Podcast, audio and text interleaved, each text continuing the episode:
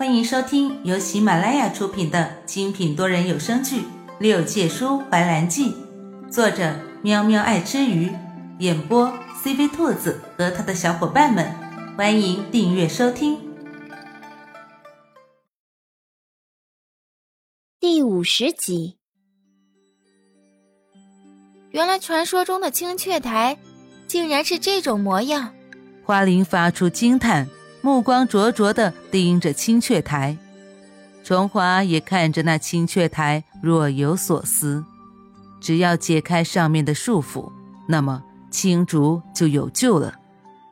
青雀台的周围被束缚了一层天蚕丝，如果不是伸手触碰，是看不见的。兰叔将青雀台拿在手中，对严怀说道：“我们将这青雀台拿去昆仑山找玄女吧。”严怀点了点头。嗯，解开天蚕丝之后，便去进幽谷救青竹。若是玄女不肯怎么办啊？兰叔问出了心中所想。毕竟这青雀台唯一的掣肘就是昆仑茧，昆仑茧若是被他们借走了，青雀台怕是玄女万万不肯借的了。顿时间，气氛变得有些沉重。严怀和崇华不发一言。更多的是心有灵犀，若是雪女不肯借青雀台，那么就只有智取了。男人和男人之间的想法总是不谋而合，作为女子还是参悟不了太多。夜色渐深，花灵提议先回镇上，毕竟这荒郊野岭的，实在不是一个适合聊天的地方。等他们离开之后。不远处的阴影下站着一道人影，那人影被一团黑雾笼罩，只露出一双血红色的眼珠子。原本兰叔还怕错过上元节，没想到最后还是让他们赶上了。镇上人声鼎沸，大红的灯笼照亮了整个闹市，各色各样的花灯挂在竹架上，五彩斑斓，尤其是。距离闹市不远的河畔上飘满了五颜六色的花灯，将灰暗的河面硬是照成了天河。距离兰叔三米处的空地上，不少女子和心爱的男子一起放着孔明灯。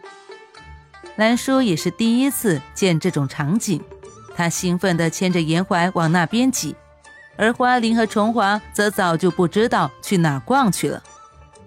严怀被动的让兰叔带着跑。当他们在一个卖孔明灯的小摊前停下来的时候，小贩热情的看着兰叔说道：“哎，姑娘，买个孔明灯吧。我和您说啊，在这孔明灯上写下愿望，然后放飞到天上，老天爷看见了会一一帮您实现的。”兰叔觉得有趣，虽然他对后面的话不信，但是他很想试试。这也算是一种寄托吧。那就给我拿两个吧。严怀诧异道：“两个？”那小贩一边拿出两个孔明灯，又拿出笔墨摆在小桌上，打量了一下兰叔和严怀。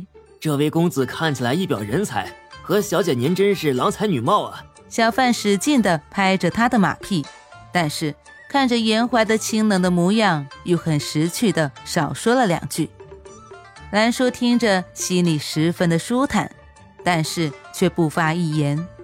他将一个灯笼递给严怀道：“这个给你，我们各自在灯笼上都写一个愿望，看看到底会不会实现。”严怀看着兰叔俏皮的模样，眉眼一弯。说实在的，他并不相信这些，却又不忍心拒绝，于是乖乖的拿起桌上的笔。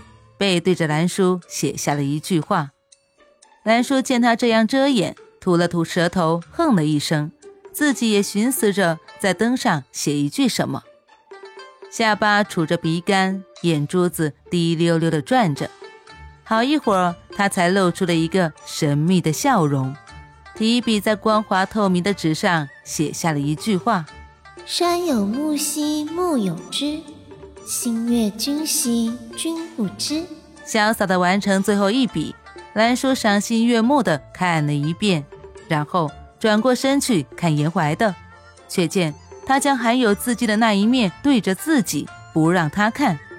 兰叔偷偷的瞄了瞄，奈何藏得太严实，什么也看不见，索性不看了，直接问：“啊，你写了什么啊？干嘛藏着不让人看？”严怀嘴角一扬：“你呢？你又写了什么？”兰叔想到自己写的话，小脸一红，直呜道：“哼，你都不说，我为什么要告诉你？”兰叔找小贩拿了火折子。走到空地上，点燃孔明灯。只见它缓缓地升起，和严怀的孔明灯并驾齐驱地升上了天空。严怀的孔明灯被风吹得在空中打了个转。兰叔凭借自己的一双好眼睛，看到了那灯上只写了四个字，因为距离太远，看不清写的是什么。严怀饶有趣味地看着脖子拉得老长的兰叔，心里默念着自己写下的愿望：归五聘女。其实还有下一句，他没有写下来：喜你成疾，药石无医。若是真的有灵，严怀希望这一天早点到来。在遇见兰叔之前，他不知道自己原来也有爱人的权利。他和兰叔就像是前世有缘无分，如今缘分相交一样。兰叔尽量让自己不去想那上面写的是四个什么字，可是好奇害死猫，这问题一直勾得他心痒痒。直到崇华突然出现在他们面前，不好了，花灵不见了。本集播讲完毕，感谢你的收听。如果你想尽快听到下一集，或者直接畅听到底，可以点击本专辑的详情页，有完结版链接入口哦。